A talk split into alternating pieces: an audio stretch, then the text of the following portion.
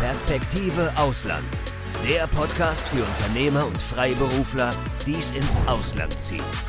Egal ob Steuerplanung, Auslandsfirmengründung oder Lifestyle-Fragen. Hier geht's jede Woche zur Sache. Und hier sind deine Gastgeber, Daniel Taborek und Sebastian Sauerborn. Herzlich willkommen bei Perspektive Ausland, der Podcast für alle Unternehmer, die es ins Ausland zieht. Ich bin Daniel Taborek und außerdem dabei ist Sebastian Sauerborn als Gastgeber und Inhaber der Steuerkanzlei St. Matthew. Wir haben ja bereits im ersten Podcast zu Irland eine ganze Menge über Land und Leute sowie das Leben in Irland erfahren. Wir möchten jetzt nochmal kurz ein Resümee ziehen und dann gleich auf die Unternehmensgründung in Irland eingehen. Äh, ich äh, bin bei, dem, bei der letzten Aufnahme zu Irland bin ich immer so, äh, das war wie so eine heiße und eine kalte Dusche für mich, weil es waren immer wieder Dinge, die mich auf der einen Seite begeistert haben, äh, äh, Irland als Wohnsitz, und dann kamen wieder so Dinge, äh, die mich schon ganz schön zum Nachdenken gebracht haben. Zum Beispiel Aber, was? Das waren immer so die Höhen und, Höhen und Tiefen. Aber heute wollen wir uns ja über Irland unterhalten. Und was, was hat dich so, was hat dich so zum Nachdenken gebracht? Was war für dich eine kalte Dusche? Ja, ja, also dieses, ähm, also äh, ein schreckliches, furchtbares Wetter und es, es, es regnet und wer, wer, wer gerne depressiv sein möchte oder so, der, äh, also äh, ja. ja. das Wetter, dann hast du gesagt, die, äh, die Lebensumstände wie in den 50er Jahren in Deutschland, oder? Also nie die Lebensumstände, ja. sondern sagen wir Infrastruktur oder so vor allem die ländliche Gegend, ne?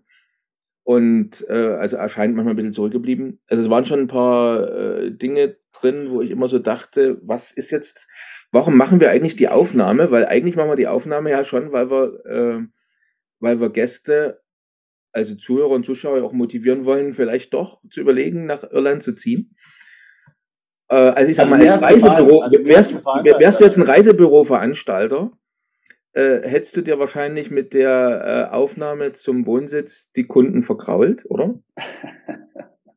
Aber wir wollen ja keine Reisen verkaufen, sondern wir wollen ja Unternehmer oder digitale Nomaden realistisch beraten, äh, wo sie hingehen können. Und äh, sie sollen die Überraschung lieber bei uns im Podcast erleben, als wenn sie dahin gezogen sind und dann dort wohnen. Ja, absolut. Also ich meine, ähm, das, das sehe ich absolut, das sehe ich absolut genauso. Genau. Und wie gesagt, also ich muss auch mal sagen, mir hat es natürlich in Irland sehr gut gefallen. Ähm, aber ich mag natürlich auch, also ich bin ja alter Pfadfinder, ich war von, von was weiß ich, 12, 15 Jahre so beim Pfadfindern, als ich jung war. Und ich meine, ich mag das, dieses, dieser Abend, dieser Abenteuer und ich gefällt mir gut. Mhm. Ja.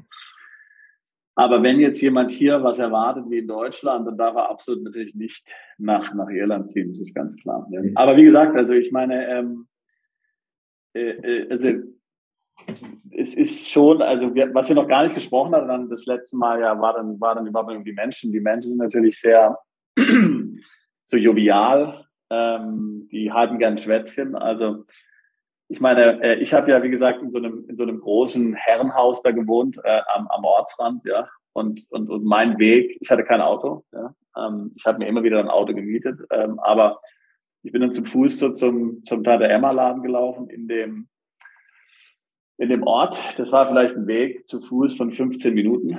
Und, und ich meine, es war ja klar, also da, da siehst du so äh, diesen Deutschen, der erstmal einen Kopf größer hat als alle ihren, die da wohnen. Und dann ist er alleineziehender Vater mit sechs Kindern, ja. da waren die Leute schon sehr neugierig, ja. Und ähm, oftmals ist man einfach auf dem Weg zum Supermarkt, ja stehen geblieben und mal ein Schwätzchen angefangen. Und es ging dann leicht, das ging dann leicht mal eine Stunde lang oder so, ja. Äh, und im, möglicherweise im Nieselregen, ja. Mhm. Stehst du dann da in der, in der, mitten im Ort äh, und unterhältst dich. Die waren also sehr neugierig, äh, haben dann auch, ähm, wollten wissen und so, ja, wer ich bin, was ich mache und so weiter. Und ähm, also was ganz Eigenes erlebt man heutzutage in vielen Ländern nicht mehr. Viele Leute sind heute komplett ähm, äh, sozusagen leben in ihrer völlig eigenen Welt und würden jetzt nicht auf die Idee kommen, auf der Straße jemanden anzusprechen und den Gespräch zu entwickeln. Ähm, das geht wirklich nur noch in solchen ländlichen, äh, äh, in solchen ländlichen Gebieten. Ähm, aber die haben, die waren sehr, ähm, die waren sehr freundlich äh, haben mich und meine Kinder dort äh, sehr willkommen geheißen. Und ähm, also ja, wir hatten da von Anfang an das Gefühl, da äh, voll dazuzuhören. Und ich meine, wie gesagt, neben ein paar Polen und so waren wir die einzigen Ausländer da am Ort, ja. Ähm, also und mit Sicherheit natürlich die einzigen Deutschen, äh, von denen, die jemals gehört haben, dass sie nach Irland gezogen sind. Klar, da gibt es viele deutsche Touristen, hatte ich ja gesagt, aber wie gesagt, also äh, mhm. was macht es der Deutsche? Warum, warum zieht er hier hin, gerade hier hin zu uns aufs Kaff? Ja, also das war schon, das war schon interessant, ja. Ja, wegen dem schönen Haus am Merk. gestern gehört. Ja, ja, wegen dem Haus, äh, wegen dem Haus. Äh, genau. Aber es waren noch so Sachen, dann verstehst du, ähm, der Pfarrer, der Ortspfarrer, der ist unaufgefordert äh, zu mir einfach mehrmals gekommen, ähm, äh, ist da auf seinem Fahrrad ja, hingeradelt zu mir. Also einfach am Nachmittag. Ich meine, ich habe von zu Hause aus gearbeitet, ja, kam er da einfach an und hat dann Tee mit mir getrunken und ein Schwätzchen gehalten. Ja. Also ähm, ja, also eine Wärme und eine Freundlichkeit und auch eine Art, jemand willkommen zu heißen, mhm. was ich so nirgendwo anders erlebt habe. Ich habe jetzt schon in mehreren Ländern gewohnt. Ja. Also, also insofern, ähm, äh, ja, die, die Menschen haben natürlich, der Markt hat natürlich viel Party gemacht. Also jede Beerdigung ist ein Grund, äh, äh, eine Party zu machen, Bier zu trinken, ähm, andere Dinge, ja, ähm, natürlich Geburt, Taufe, Hochzeit sowieso klar. Mal diese gigantischen Feste, wo dann jede Hochzeit in Irland, da kommen mindestens 52 Leute, ja. Mhm. Also irgendwie so Hochzeit im kleinen Kreis oder so gibt's nicht. Es ist alles immer, es ist alles immer ein Mord. Der, der, ähm, der letzte Großcousin wird noch eingeflogen aus England oder Amerika, ja, um dabei zu sein. Ja. Also wie man feiert, wissen Sie äh, garantiert die Iren. Mhm. Ja. Äh, jetzt habe ich, ähm, bevor wir dann über, über die Unternehmens- und Gesellschaftsgründung auch zu sprechen kommen, eine Sache, die ich ja noch vergessen habe zu fragen äh, im Podcast-Teil zum Wohnsitz Irland. Gibt es irgendwie eine ganz spezielle Whisky- oder Biersorte eigentlich, die du da äh, allen wärmstens ans Herz legst? So, das ja, das ist ganz witzig. Also, also absolut. Man muss natürlich sagen, dass dort, also die, die absolute überwiegende Mehrheit der Irland natürlich Guinness, das ist ja klar. Also ich meine, das wirklich ist das absolute Nationalgetränk. Ich persönlich bin jetzt kein, bin jetzt kein Guinness-Fan und ähm, als ich in Deutschland aufgewachsen bin, da gab es in jedem deutschen, in jeder deutschen Bar ein, ein, ein sogenanntes irisches Bier, das hieß Kilkenny. Und äh, also es, es ist natürlich kein irisches Bier, denn in Irland kennt Kilkenny keine Sau und du kannst es nirgendwo kaufen. Also das ist einfach sowas, ähm, was so eine deutsche Erfindung ist, ja, die dann so verkauft wurde, als wäre sie jetzt irisch, ja. Ähm, was die außer, ich, also ich war da dann enttäuscht, ja. ich habe jetzt gedacht, naja, okay, also ähm, ich finde jetzt dort verschiedene Biersorten, vielleicht Kilkenny, also außer Guinness, aber was sie halt anstatt außer ähm, Guinness dann auch verkauft sind, die amerikanischen Biere, Budweiser, Carling, ähm, Coors Light und solche Sachen, ja. Das ist in jeder, äh, das ist in jeder Bar, in jeder Kneipe, in jeder Kneipe genau das Gleiche. Ähm, also deswegen, wenn man jetzt hier was anderes trinken will als Guinness, dann ist man dort relativ schlecht, äh, äh muss man sagen, ähm, äh, muss man sagen, bedient. Whisky ist ein ganz, ganz guter Punkt. Also man muss natürlich sagen, dass ähm, klar, jeder kennt Scotch Whisky, ähm, aber ähm, es gibt natürlich auch sehr bekannte irische äh, Whisky-Marken, zum Beispiel Jameson. Äh, Jameson ist der so ein irischer, äh, ist also ein irischer Whisky. Und die haben natürlich ähm, dort auch jetzt ähm, angefangen, ähm, wie gesagt, vor allen Dingen in den letzten 20 Jahren massiv diesen Whisky zu vermarkten. Ähm, der irische Whisky ist, ähm, ich sage mal, milder als der schottische Whisky. Der schottische Whisky hat ja, das hat ja schon zum Teil eine besondere, so, das, so eine Schärfe, also schon relativ feurig. Ähm, der, der irische Whisky äh, ist so generell, kann man sagen, würde ich jetzt mal so ganz ähm, pauschal sagen, ich bin jetzt kein Whisky-Profi, aber kenne ja also, also auch ganz Schottland ja ähm, äh, ganz gut, ja, ähm, ist so ein bisschen ähm, äh, weicher. Also die größten, die großen Marken sind Jameson, äh, Tullamore Dew ist eine andere äh, große Marke. Ähm, mein Favorit, irischer Whisky heißt Connemara. Ähm, äh, das ist so ein der schmeckt so Peat, äh, der Peat, also der, der hat so einen Torfgeschmack. Ähm, das sind auch in Schottland meine Lieblingswhiskys, ähm, weil die bei der, ähm, bei der Herstellung eben entsprechend ähm, äh, diesem Rauch dann ausgesetzt sind, äh, äh schmecken die entsprechend danach. Also das, das wäre mein Tipp. Also Bier, wie gesagt, kommt man Guinness nicht vorbei. Wenn man Guinness mag, hat Pech. Cider wird natürlich auch noch viel getrunken. Ja, ähm, aber ähm, Whisky ist ganz interessant. Mhm, okay. Und äh, über die irische Küche haben wir schon gesprochen, fangen wir jetzt nie nochmal an das Thema hier. also es gibt da, wie gesagt, auch in Irland, in Irland ähm, jetzt mehrere äh, Michelin äh, Restaurants, ja, also so ähm, Sterne-Restaurants, ich glaube fünf oder sechs. Ich glaube, ich habe eigentlich alle besucht ähm, und auf jeden Fall, also ja, hervorragend. Also so diese, diese hochwertige Küche, die so letztlich lokale Zutaten nimmt. Ich meine, muss ich mir vorstellen, man hat ja die irischen Gewässer sind unglaublich, ähm, sind unglaublich reich an Meeresfrüchten. Ja. Ähm, und äh, von jetzt Jakobsmuscheln bis bis ähm, alle möglichen anderen Sachen, ja, äh, kann man dort, äh, kann man dort finden und in einer Frische, die, die ganz, eben ganz erstaunliches Lachs natürlich, klar.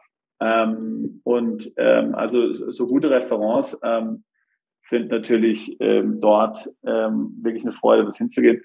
Da gibt's natürlich auch dann äh, wieder so die typischen irischen Anekdoten. Ich kann mich an ein Restaurant erinnern, ähm, bei dem ich war.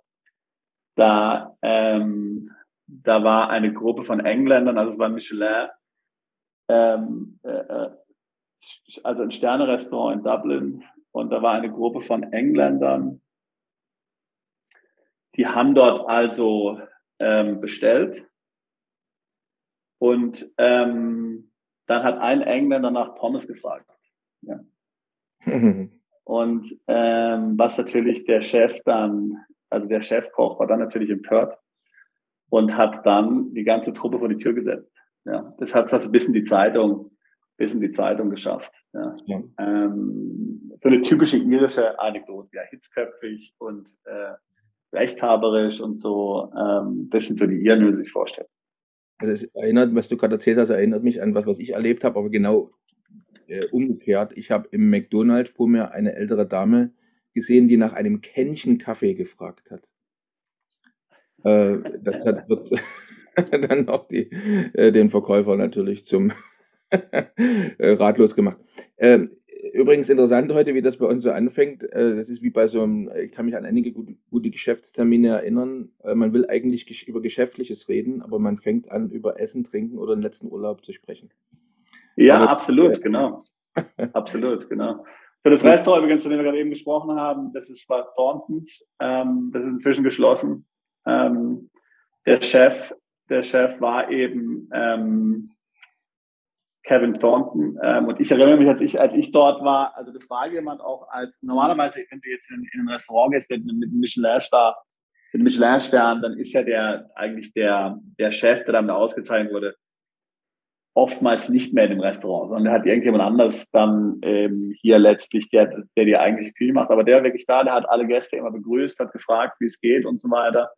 Und ich kann mir gut vorstellen, ja, wie der da draußen gekommen ist und jemand, der Pommes bestellt für die Tür gesetzt hat. Ja. Also ganz interessante Kontroverse.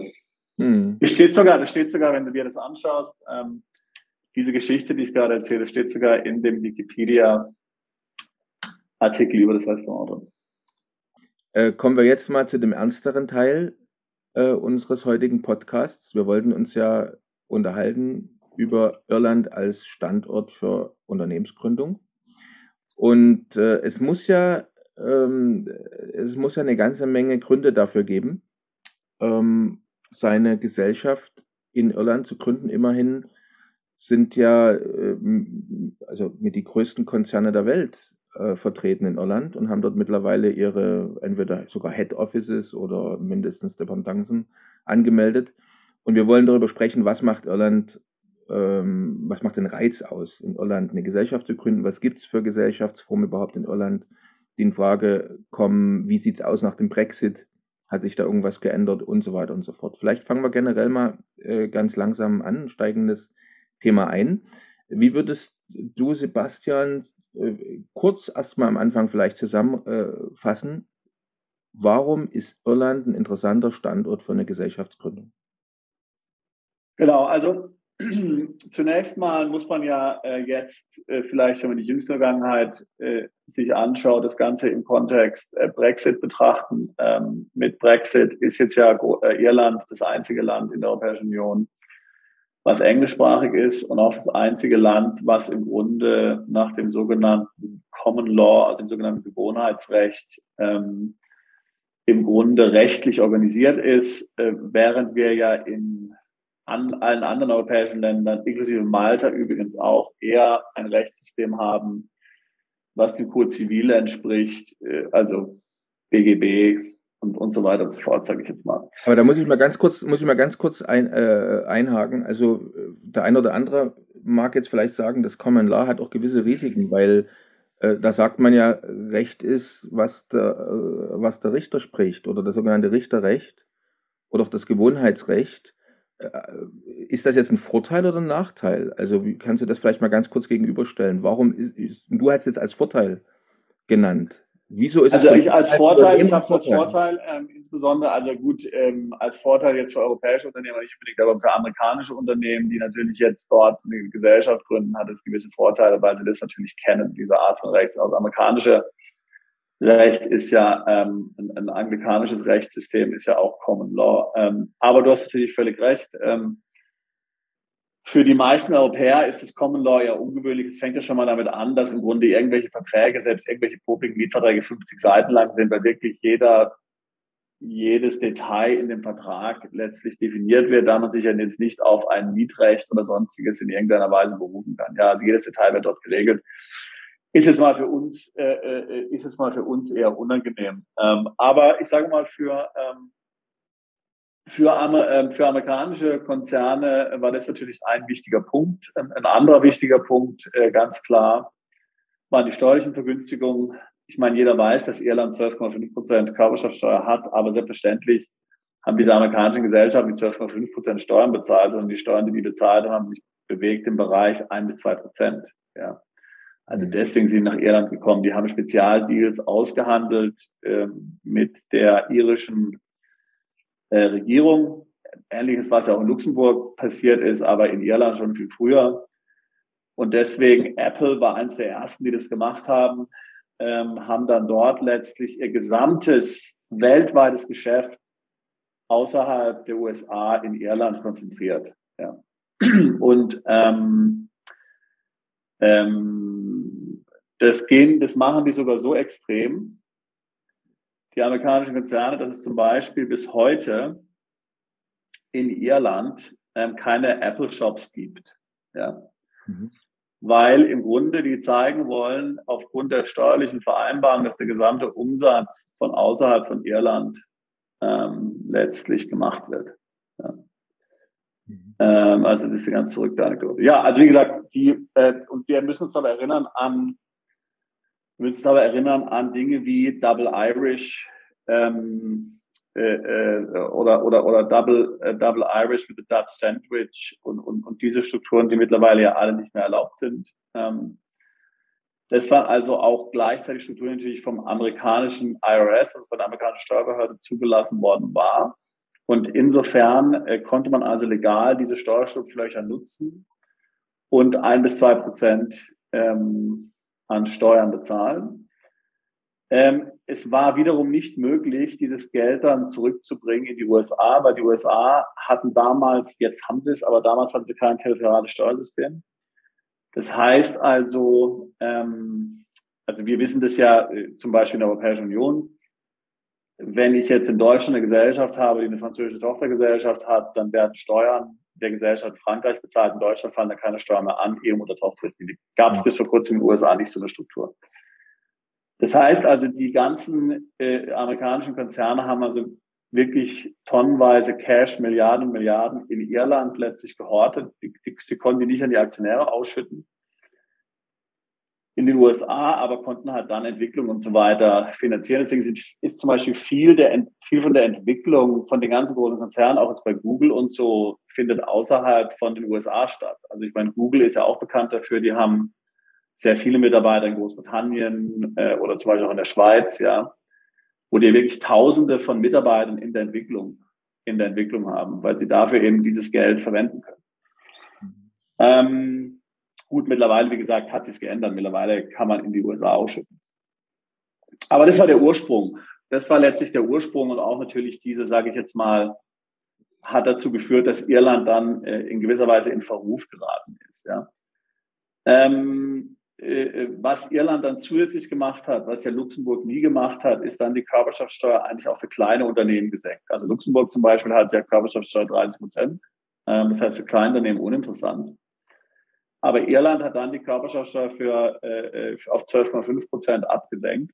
Ähm, das heißt, auch wenn jetzt kein amerikanischer Konzern war und jetzt nicht ein oder zwei Prozent bezahlt hat, konnte man dann doch äh, 12,5 Prozent bezahlen, was natürlich auch ähm, sehr gering ist äh, im Vergleich in Europa. Ja, und, und das war natürlich dann wiederum ähm, für viele ein Ansporn, dort ein Unternehmen zu gründen. Ähm, warum hat Irland das gemacht? Also wir hatten schon in, in der letzten Podcast darüber gesprochen, dass Irland ja keinerlei Ressourcen hat, ähm, natürlich Ressourcen hat und ähm, im Grunde auf Auslandsinvestitionen angewiesen ist. Ja, das heißt, sie sind darauf angewiesen, dass Ausländer ins Land kommen, Unternehmen gründen, Jobs schaffen ähm, und, und, und das dient als Anreiz, diese tiefe Körperschaftssteuer. Es gibt noch jede Menge andere Anreize. Also staatliche Förderung ist exzellent. Ja, also es gibt sehr großzügige Förderungspakete, die jeder in Anspruch nehmen kann, ähm, unter der Voraussetzung, dass Jobs geschaffen werden. Ja. Und wir reden wirklich darum, meiner Meinung nach, ähm, ich glaube, man, man musste fünf Jobs schaffen und hat 100.000 Förderungen bekommen vom irischen Staat. Ja. Also große Beträge und konnte jetzt auch ein ausländischer Unternehmer bekommen. Aber wie gesagt, man musste diese Jobs schaffen. Ja. Mhm. Also was nicht funktioniert, ist irgendeine Briefkastenfirma zu haben oder irgendein so Nominee Director, irgendjemand, der dann nur so scheinbar Geschäft macht. Was die Iren sehen wollen, ist wirklich Büro, Mitarbeiter, festangestellte Mitarbeiter da drin. Äh, das ist extrem wichtig für die Iren, ähm, äh, damit man von den Vorteilen dort profitieren kann. Mhm.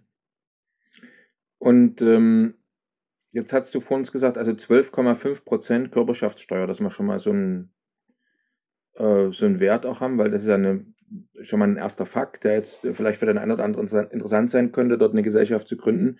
Aber trotzdem eine Frage von mir, die 12,5 Prozent, äh, sind die fix, wackeln die? Weil normalerweise immer so, dass ähm, in der EU äh, europäische Länder, die besonders günstige Steuerkonditionen anbieten, äh, eigentlich immer ungern gesehen werden und man irgendwie versucht, da so Gleichheit herzustellen also wenn ich richtig mich entsinne, habe ich da auch was gelesen, dass diese 12,5 Prozent sogar unter Kritik stehen bei der EU. Ja, also ganz klar, natürlich, natürlich in EU-weit äh, ist es natürlich eine Kritik. Man weiß jetzt auch ohnehin, es gab jetzt ja vor kurzem hier die große Entscheidung zum globalen äh, Mindeststeuersatz von 15 Prozent. Auch Irland hat diesen akzeptiert, aber wie wir ja auch schon in der Podcast-Episode zu Malta besprochen haben, ähm, auch wie bei einer Malta-Gesellschaft zum Beispiel, äh, ist es letztlich nur relevant für Unternehmen, die mehr als 750 Millionen Euro Umsatz machen. Also für alle anderen ist das nicht relevant. Ähm, ganz klar, äh, Irland ist unter Druck ähm, von der Europäischen Union. Ich glaube nicht, dass jetzt die Europäische Union hier wirklich fordert, von Irland was zu ändern, denn die wissen ja selbst, ähm, also jeder ist daran interessiert letztlich, dass es in einzelnen Ländern gut geht. Auch die Europäische Union ist daran interessiert, dass es Irland gut geht. Denn es hat ja keinen Sinn, ständig irgendwelche Bailouts machen zu müssen. Und wie gesagt, Irland hat wenig Ressourcen. Ja, also, die, also und Vanya muss ja auch sagen, ein Land, was bis vor kurzem in bitterer Armut war. Also wir reden jetzt, und ich habe gesagt, es ist immer noch rückständig heute, aber es war ja doch tatsächlich ähm, bis vor wenigen Jahrzehnten, ja, bis Apple angekommen ist und bis es alles losgegangen ist in Irland. dann hat man ja von diesem Celtic Tiger gesprochen, wo das Ding dann richtig explodiert ist, war das ja doch ein Land, was sehr arm war. Mit mhm. das ärmste Land ähm, in Europa. Ähm, und diese Armut kommt natürlich von der Unabhängigkeit von Großbritannien, ähm, äh, die die Iren sich erkämpft hatten. Und äh, das hat ihnen natürlich die wirtschaftliche Grundlage entzogen und hat zu, ich sag mal, fast einem halben Jahrhundert an Armut geführt. Mhm. So, und daraus dann herauszukommen, also was ich sagen will, ist, äh, das Interesse, die, die Europäische Union hat das Interesse, dass es Irland gut geht. Aber was sehr genau kontrolliert wird und verlangt wird von Irland seitens der Europäischen Union, ist, dass eben diese Bedingungen, von denen ich gerade eben gesprochen habe, pickelhart eingehalten werden. Ja. Also das heißt, wer dort eine Firma gründet, der muss wirklich dort vor Ort sein, der muss dort vor Ort leben, der muss dort Angestellte haben. Ansonsten zahlt er in Irland die 12,5 Prozent nicht, sondern muss 25 Prozent bezahlen. Hm. Okay, gut zu wissen. Da müssen wir nachher noch ein bisschen mehr ins Detail einsteigen. Aber jetzt nochmal, also äh, es geht ja darum, was macht den besonderen Reiz von Irland aus? Für wen ist Irland interessant als Unternehmensstandort? Ich fasse nochmal zusammen. Wir haben das Rechtssystem. Das Rechtssystem ist äh, Common Law, besonders also für die Unternehmen, die sich damit auskennen, äh, mag das interessant sein. Wir haben die 12,5 Prozent äh, Körperschaftssteuer. Was gibt es sonst noch, was dafür sprechen könnte, dass ich als Unternehmer mein Unterne äh, also meine Gesellschaft in Irland gründe?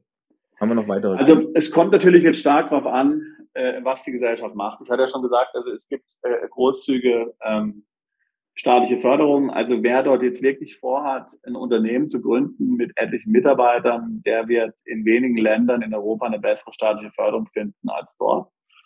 Mhm.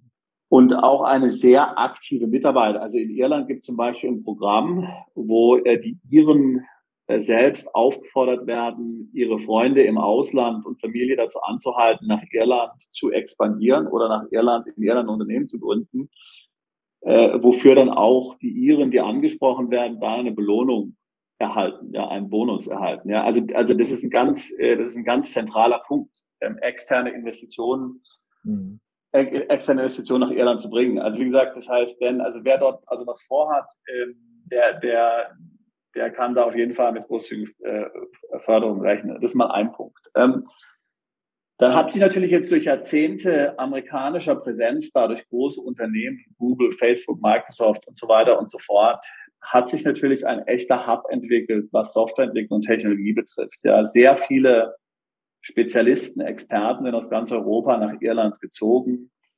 Ähm, da gibt es eine sehr ausgeprägte Start-up-Kultur.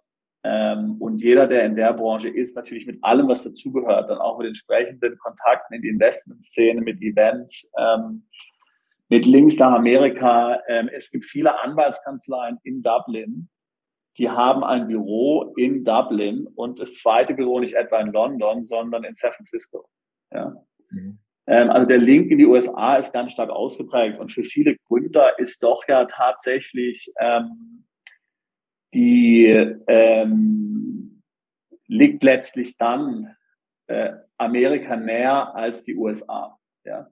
Mhm. Das heißt, für viele Gründer, gerade wenn es um Venture-Kapital geht, äh, ist ja doch dann eher eigentlich die Frage, okay, ähm, wo gehe ich zuerst hin, bevor ich in die USA gehe? Und, und wie gesagt, in Irland sind da, ähm, sind da sehr direkte Verbindungen dann vorhanden. Ähm, ich war mal eingeladen beim amerikanischen Botschafter in Irland zu einem Event ähm, zu einem Startup-Event. Ähm, ja, das ist also ganz unwahrscheinlich, was da von irischer Seite auch äh, von Regierungsseite investiert wird.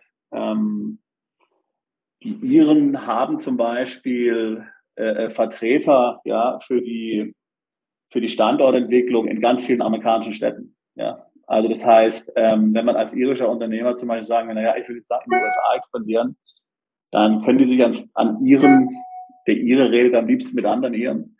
Ähm, äh, äh, obwohl die auch Englisch sprechen, kann man sagen, können Amerikaner sprechen, aber nein, also das heißt, die haben dann tatsächlich in vielen amerikanischen Städten Büros ähm, der irischen, äh, des irischen Wirtschaftsministeriums, sich dort darum kümmern, irische Unternehmen ähm, dort dann zu helfen, die dort äh, was vorhaben. Ja.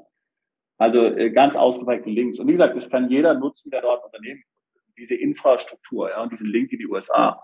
Das heißt, jeder, der was in den USA machen will, ähm, der sollte sich überlegen, ob Irland nicht dafür ein geeignetes Sprungbrett ist. Ähm, dann gab es natürlich jetzt gerade in den letzten 10, 15 Jahren interessante Entwicklungen im Bereich von ähm, Lizenzierung, also zum Beispiel Electronic äh, Money äh, License, ähm, äh, dann Dinge wie auch Krypto äh, äh sind dort ähm, einige Unternehmen vertreten. Soweit ich weiß, hat zum Beispiel Coinbase seine europäische Lizenz in Irland.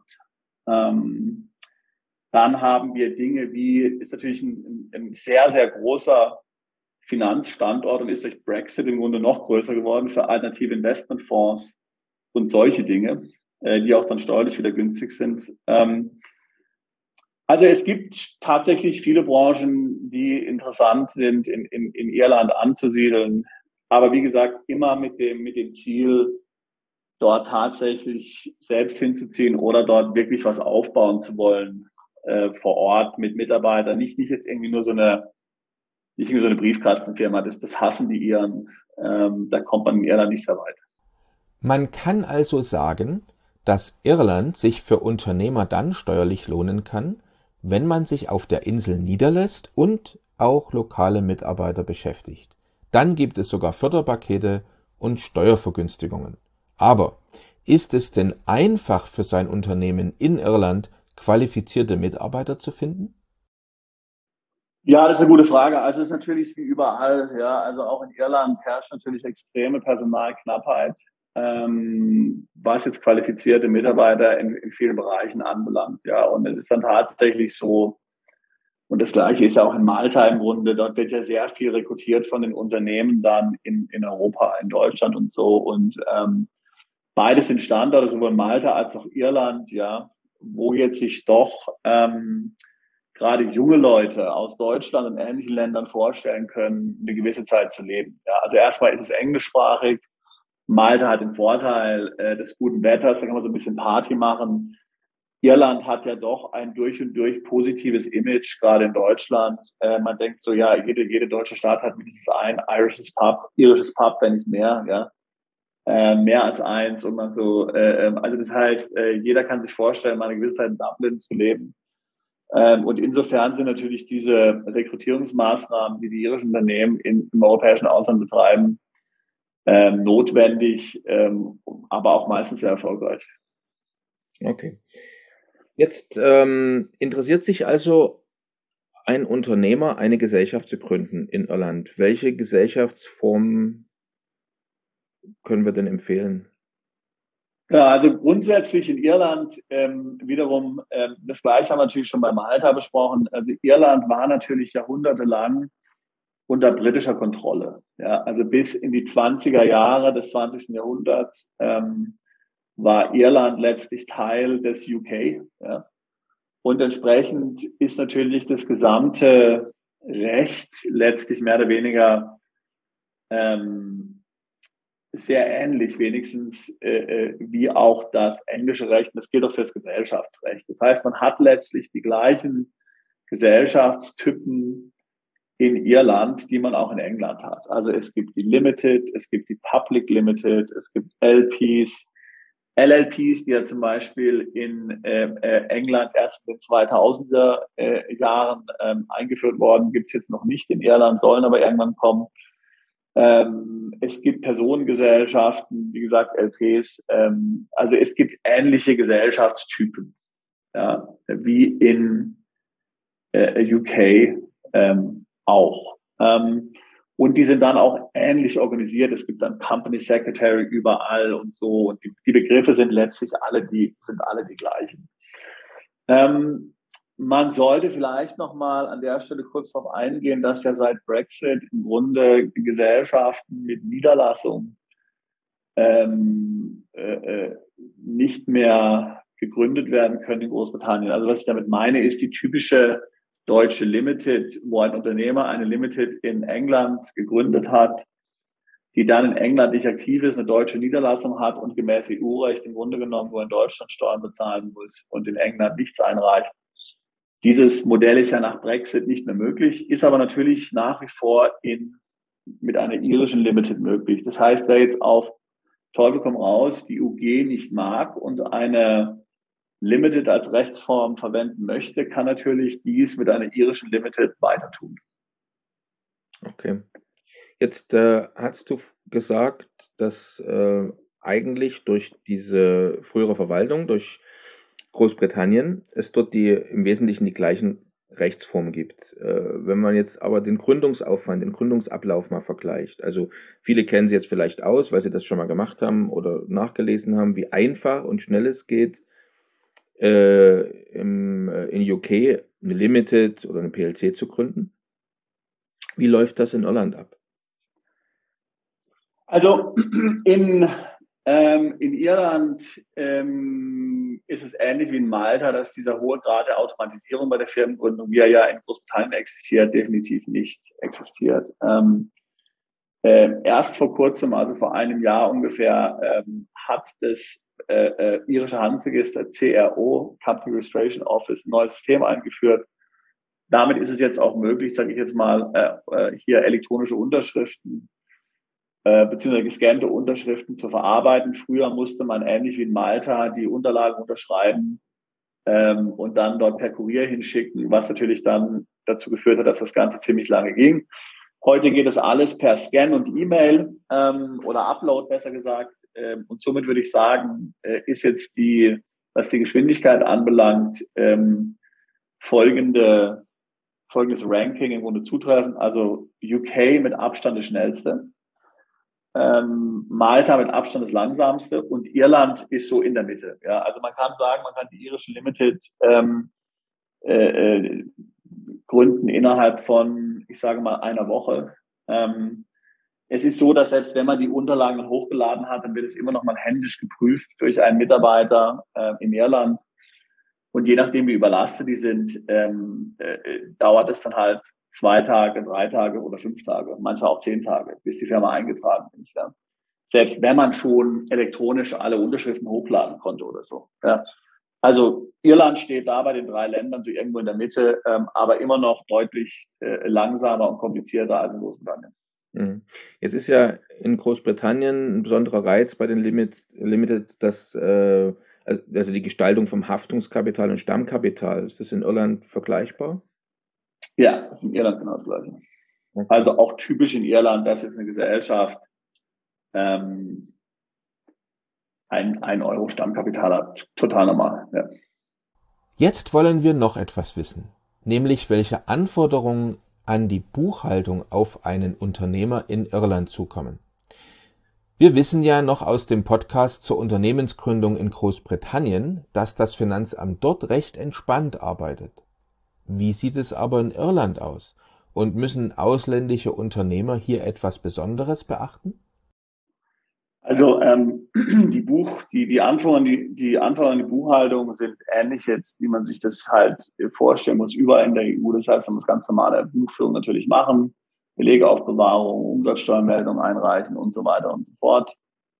Ähm, die englischen Steuerbehörden sind sehr, sehr relaxed. Ähm, ich habe in der ganzen Zeit in England seit 2006 hunderte äh, von Mandanten, weniger als eine Handvoll Betriebsprüfungen erlebt.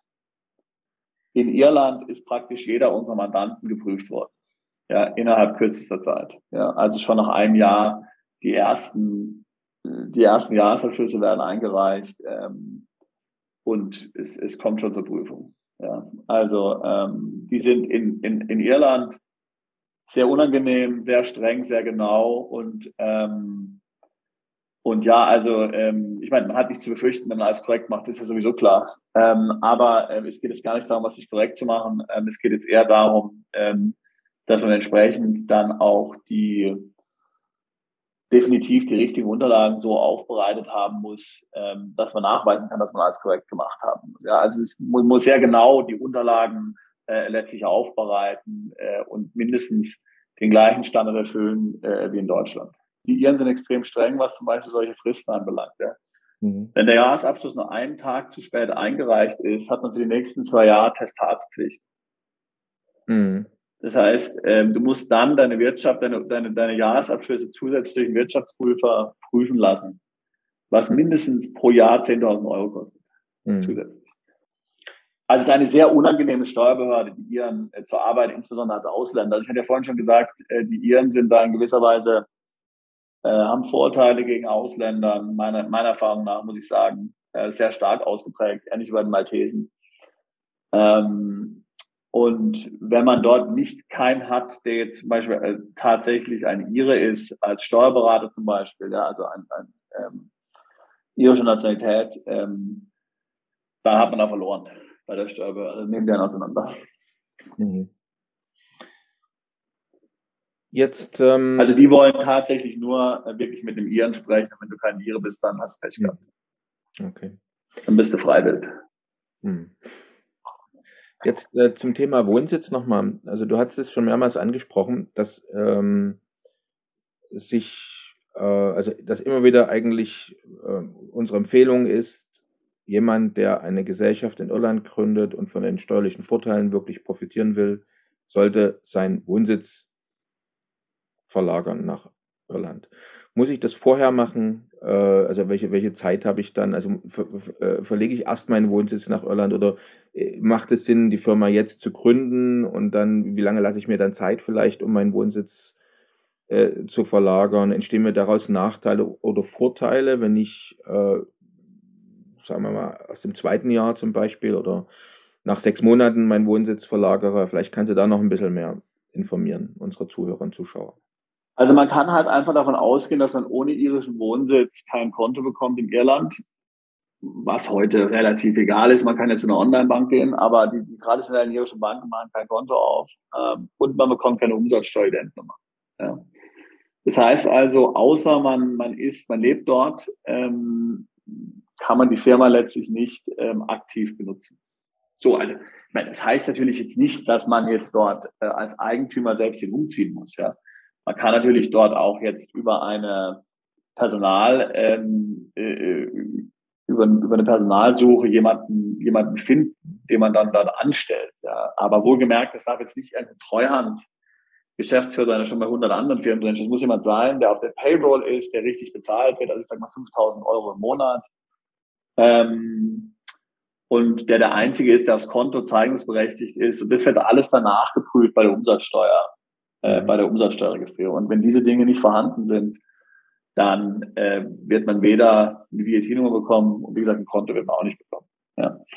Die meisten Mandanten, die ja Unternehmertypen sind und jetzt nicht dort einen Geschäftsführer anstellen wollen, heißt es konkret, dorthin umzuziehen. Oder aber, wenn es mehrere Gründer sind, dann zieht halt einer dort. Ja, zieht halt einer nach Irland um. Aber das ist so ähm, der Standard. Ähm, ohne den es im Grunde genommen nicht funktioniert. Ähm, und wie gesagt, ich hatte ja vorhin gesagt, dass gerade wenn Ausländer involviert sind in Unternehmen, man davon ausgehen kann, dass spätestens nach einem Jahr die Betriebsprüfung in Irland vor der Tür steht. Ähm, wenn man das irgendwie schafft, die Firma für die VAT zu registrieren, äh, kann man davon ausgehen, dass einem die VAT danach aberkannt wird, auch rückwirkend. Ja? Äh, wenn man nicht die Nachweise erbringen kann, von denen ich gerade eben gesprochen habe. Das heißt, dass dort tatsächlich jemand vor Ort ist in Irland, ähm, der dort lebt, ein richtiges Gehalt von der Firma bekommt, der dort tatsächlich die Wertschöpfung für das Unternehmen in Irland erbringt. Also, nochmal zurück, äh, 30 Minuten hier in unserem Gespräch. Die Iren wollen, dass man Leute vor Ort einstellt, die geben deswegen Unternehmern günstige Steuersätze und Förderung, weil sie für ihre irische Bevölkerung Jobs brauchen und dafür sind sie auf die Unternehmer angewiesen. Wer das nicht erfüllen will, der kann es vergessen in Irland. Klarer kann man es nicht ausdrücken. Wie gesagt, genau. Und es heißt mindestens, also ich meine, äh, äh, so hoch sind die Aufwände auch nicht, aber es braucht eben mindestens eine Person. Ja? Mhm. Und ähm, die muss es halt tatsächlich sein. Die darf natürlich nicht bei zig anderen Unternehmen da wieder involviert sein, weil dann ist nicht glaubwürdig, dass sie da die Wertschöpfung haben.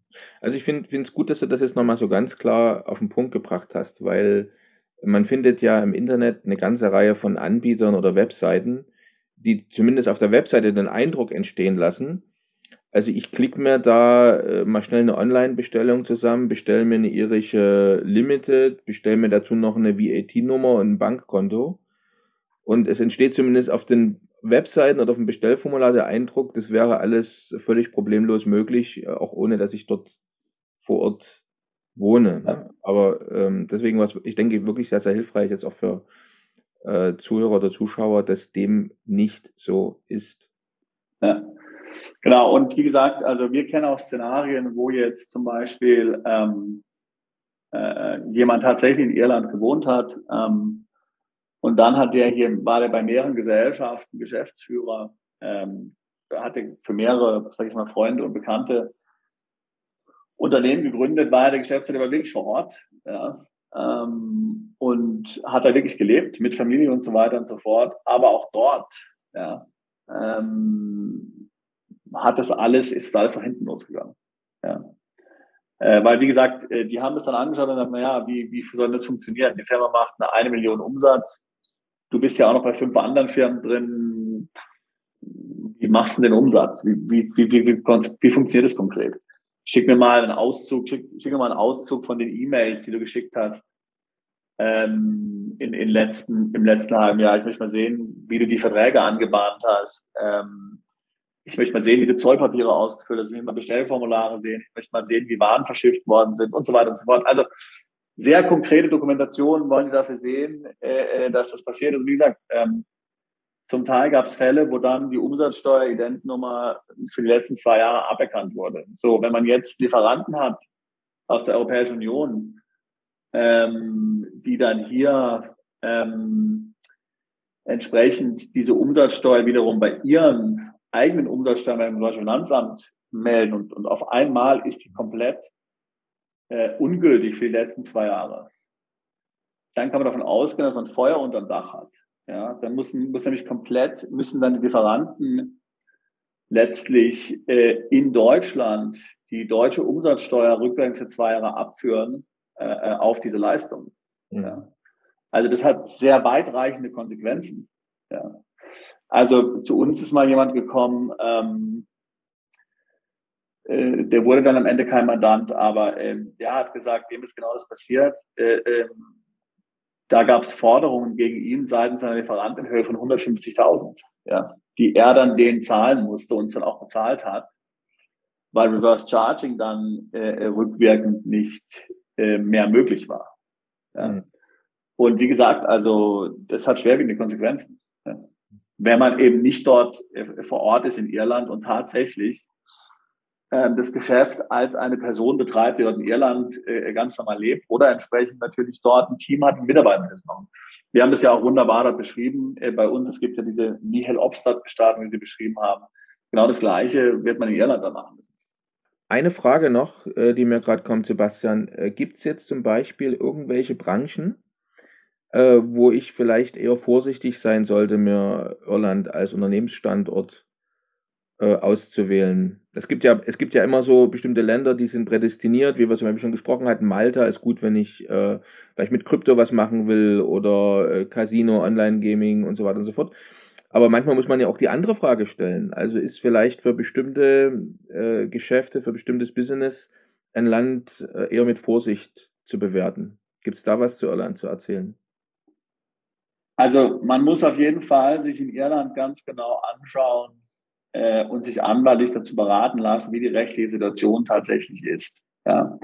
Also wir wissen zum Beispiel, äh, dass das Thema ähm, Betting, also Wetten, ja, in Irland relativ relaxed gehandhabt wird, ja, und dass man zum Beispiel auch eine Lizenz bekommen kann ähm, für ein Wettunternehmen mit sehr geringen Auflagen. Nur weil das Thema natürlich in Irland traditionell ähm, ein Thema ist, was viele Leute machen und so und was eine sehr alte Sache ist auch, eine sehr alte Branche und ähm, da wurde relativ viel nichts dran geändert. Ja, aber man darf da jetzt nicht von irgendwas, man darf jetzt da, sollte jetzt dann nicht ähm, irgendwelche Annahmen treffen, sondern sich tatsächlich dort äh, anwaltlich beraten lassen. Mir ist ein Beispiel eingefallen von einem Mandanten, der vor Brexit über Großbritannien Nahrungsergänzungsmittel aus den USA importiert und die dann in die EU eingeführt und dort verkauft hat. Äh, und wir reden hier jetzt tatsächlich von irgendwelchen völlig harmlosen Vitaminpillen, 20 Potenzmittel, irgend so Zeug. Also absolut. Auch in Großbritannien und so absolut kein Problem. Und der hat gedacht, naja, okay, jetzt kommt Brexit, jetzt soll ich das Ganze einfach bei Irland einführen. Ist ja alles sehr ähnlich und so. Die, die gleiche Mentalität wird schon stimmen. Ja. Tja, Pustekuchen. Ähm, das Zeug kam in Dublin an und dann äh, ist die Polizei zu uns ins Büro gekommen, beziehungsweise der Zoll. Äh, äh, die Rezeptionistin des Büros, ich war natürlich nicht da gerade, hat mich dann fast hier unter Tränen angerufen und gesagt, ja, ist die Polizei, die wollen jemand sprechen für das Unternehmen. Ich habe dann mit denen gesprochen, ähm, konnte das soweit aufklären. Dann musste aber der Mandant, der in Österreich gewohnt hat, ja, dort anreisen genau erklären, was er da gemacht hat, äh, weil nämlich diese Mittel in Irland tatsächlich als, ähm, unter, als Medizin äh, eingestuft wurden und nicht als Nahrungsergänzungsmittel. Was er zuvor nicht nachgeprüft hatte, weil er einfach gedacht hat, na okay, wenn es überall legal ist, wird es auch da legal sein. Er musste dann auftauchen, er musste sich dann dort befragen lassen, er konnte die dann überzeugen, dass es ein Fehler war, ein Irrtum und dass er jetzt hier nicht irgendwelche kriminellen Machenschaften ähm, im Schilde führt. Ähm, aber die haben diese Ware dann im Wert von 500.000 Euro vernichtet. Ja. Also sie haben es sicher da zurückgeschickt nach Amerika oder so, ja, sondern die haben die ganze Palette eingestampft. Ja. Ähm, also ohne anwaltliche Beratung, was solche Themen anbelangt, äh, geht, es, äh, geht es definitiv nicht. Ja, gut, dass wir darüber gesprochen haben. Ähm, jetzt ähm, die Strenge der Finanzamtmitarbeiter, die du beschrieben hast. Ähm, gut, auf der einen Seite hast du gesagt, man kann ja alles richtig machen, dann ähm, hat man nichts zu befürchten, aber man kann ja auch äh, aus Versehen Fehler gemacht haben, obwohl man sich die größte Mühe gegeben hat, zum Beispiel. Die Frage ist dann immer, wie sind die Folgen? Also wenn ich jetzt zum Beispiel, wenn da, äh, der Betriebsprüfer jetzt was findet und äh, unabhängig davon, also ich habe jetzt nicht mit Absicht falsch gemacht, das hat sich ein Fehler eingeschlichen. Also was gibt es für Folgen, mit denen ich rechnen muss, wenn die Betriebsprüfer was finden, zum Beispiel in der Betriebsprüfung? Also ähm, meiner Erfahrung nach ähm, ist es jetzt schon so, äh, ähm, dass jetzt hier nicht jetzt äh, unbedingt hier mit, ähm, ähm, mit straffälligen Konsequenzen zu rechnen ist. Ja, also das scheint mir schon meiner Erfahrung nach in, in Irland, da muss die Latte relativ hoch hoch liegen. Ja, und also selbst ist bei Mandanten ähm, ich kann mich an einen Fall erinnern, da hat ein Mandanten einen ehrlichen Fehler gemacht, weil der hat irgendwie ein Produkt ähm, über eine irische Firma verkauft, ähm, was so eine Aufladbar-Kreditkarte war. Das ist eigentlich ohne Mehrwertsteuer. Aber weil es dann ohne Mehrwertsteuer ist, ähm, ist er dann nicht, ähm, ist er dann nicht vorsteuerabzugsberechtigt und so weiter und so fort. Hat da jedenfalls einen Fehler gemacht ähm, und hat dann also ähm, ungefähr 80.000 Euro nachzahlen müssen. Ja. Aber also, das war ein größerer Mandant. Das war eine internationale Firmengruppe und so. Und die haben Top-Anwälte. Das weiß ich irgendwie so eine jemand, so eine Klitsche, will ich jetzt mal sagen. Ja. Ähm, und also, was die mit was sie gedroht haben, ist, dass ähm, man auf der schwarzen Liste veröffentlicht wird, ja, der Tax Dodges, ja, also der Leute, die ihre Steuern nicht richtig bezahlen. Da gibt es dann im Internet so eine Liste, äh, wo dann der Firmenname und so veröffentlicht wird und möglicherweise sind die Strafen, die dann bezahlt werden, höher. Also es wird dann so escalated in verschiedenen Stufen. Wenn man das sehr schnell bezahlt, dann, dann geht es dann alles mehr oder weniger glimpflicher aus. Wenn man sich mehr Zeit lässt mit den Zahlen, dann wird es möglicherweise noch dann, ähm, gibt es da mehrere Strafen drauf, plus dann kommt es wirklich dann möglicherweise zu, zu Ermittlungen dann und so. Ja, also ähm, da muss man dann schon, äh, da muss man dann schon aufpassen. Aber ist es nicht so, dass jetzt dort hier sofort mit, mit, mit straflichen Konsequenzen gedroht wird. Ja. Also eben, was ein typischer Fall ist, ähm, was ich mehrfach erlebt habe, ist, dass die Umsatzsteuernummer aberkannt wird, einfach so. Und dann gesagt, okay, also hm. Wir erlauben dir jetzt erstmal nicht, das Geschäft hier weiterzuführen. Und das ist ja genau die Konsequenz der aberkannten Umsatzsteuernummer. Also du bist jetzt erstmal blockiert und das war's und dann kannst du selbst schauen, was du machst. Ja. Das ist eigentlich eher so, ist ja auch schon Strafe genug, ja, wie ich ja schon, äh, äh wie ich vorhin ja schon äh, beschrieben habe, im Fall dieses einen äh, möglichen Mandanten. Ähm, ähm, es gibt auch andere Beispiele und wie gesagt, ähm, da muss man sehr genau sein in Irland. Reicht man zum Beispiel den Jahresabschluss beim Handelsregister äh, äh, nur einen Tag zu spät ein, ja, dann äh, ist die Firma für die nächsten zwei Jahre danach testaatspflichtig. Das heißt also, dass äh, die Bilanz äh, nicht nur vom Steuerberater angefertigt, sondern auch von einem Wirtschaftsprüfer geprüft werden muss. Das sind zunächst mal finanzielle Konsequenzen, denn jeder Wirtschaftsprüfer verlangt mindestens 10.000 Euro dafür. Hm. Ja. Ähm, so, und das sind so Dinge, ja, also die, die Iren sind da schon dann sehr kleinkariert, äh, will ich jetzt mal sagen. In, in, erinnern mich in vieler Hinsicht ja auch an die Schweiz so ein bisschen. Ja. Man denkt ja auch immer so als Nicht-Schweizer, dass die Schweizer jetzt so das Eldorado sind für äh, sage ich jetzt mal, Steuerverkürzer und, ähm, äh, äh, und, und Leute, die es mit der, mit der Buchhaltung nicht so genau sind. Und das ist ja absolut nicht so. Ja, also die Schweiz ist extrem genau, was solche Dinge anbelangt. Die schauen extrem genau hin, gerade bei Ausländern, die da involviert sind. Ähnliches in Irland auch. Also man kann definitiv nicht meinen, dass nur weil eines ein kleines Land ist, was einen gewissen Ruf hat, dass dort alles ähm, so ganz einfach funktioniert und äh, man dort äh, sich dort äh, einfach aus der Affäre ziehen kann und die Sachen nicht genau machen muss. Also das ist meiner Erfahrung nach absolut nicht so. Okay, gut zu wissen. Jetzt, ähm, wenn jetzt einer oder der andere unsere Zuhörer oder Zuschauer wegen bestimmten Vorteilen, die wir hier besprochen haben, sei es die 12,5% Körperschaftssteuer, Steuer, sei es äh, der gute Whisky oder das Guinness oder was auch immer äh, jemandem jetzt gefallen hat und er möchte jetzt eine Gesellschaft in Irland gründen. Was empfiehlst du? Was wären jetzt die nächsten Schritte? Also für mich ist das jetzt ein interessanter Standort. Äh, vielleicht auch gerade die Vorteile, die du erwähnt hast, der gute Einstieg in, äh, in, in, Geschäfte mit den USA. Also es war eine, eine ganze Reihe von Vorteilen, äh, die dafür sprechen können, mich für Irland zu entscheiden als Unternehmensstandort. So, was wäre jetzt aus deiner Sicht der nächste logische Schritt? Also man muss sich als erstes mal fragen, ob man überhaupt da reinpasst und dorthin passt. Ja? Also ähm, was die Behörden gerne sehen, was die Banken gerne sehen, ähm, was Anwälte gerne sehen, Steuerberater gerne sehen, sind eben gerade solche Tech-Startups. Ja? Also junge Unternehmer, die dort hinziehen, die dort äh, die, die Fremdkapital haben, ähm, die dort ein Team aufbauen, die dort Software entwickeln oder irgendeine App haben oder irgend, irgend sowas. Ja, das ist so also für die Iren sicherlich ähm, das Traum-Szenario. Dann wird man ähm, durch offene Türen laufen, dort wird man vom Botschafter empfangen werden, äh, wie ich es vorhin gesagt habe, dort stehen einem alle Türen offen. Ja. Ähm, also das ist sicherlich in dem Bereich ähm, Tech ähm, ein, ein sehr guter Standort dafür. Immer unter der Voraussetzung, dass man tatsächlich plant, dort Mitarbeiter einzustellen äh, und bis dahin halt selbst dort wohnt äh, und das Geschäft tatsächlich dort von, vor Ort betreibt. Ja.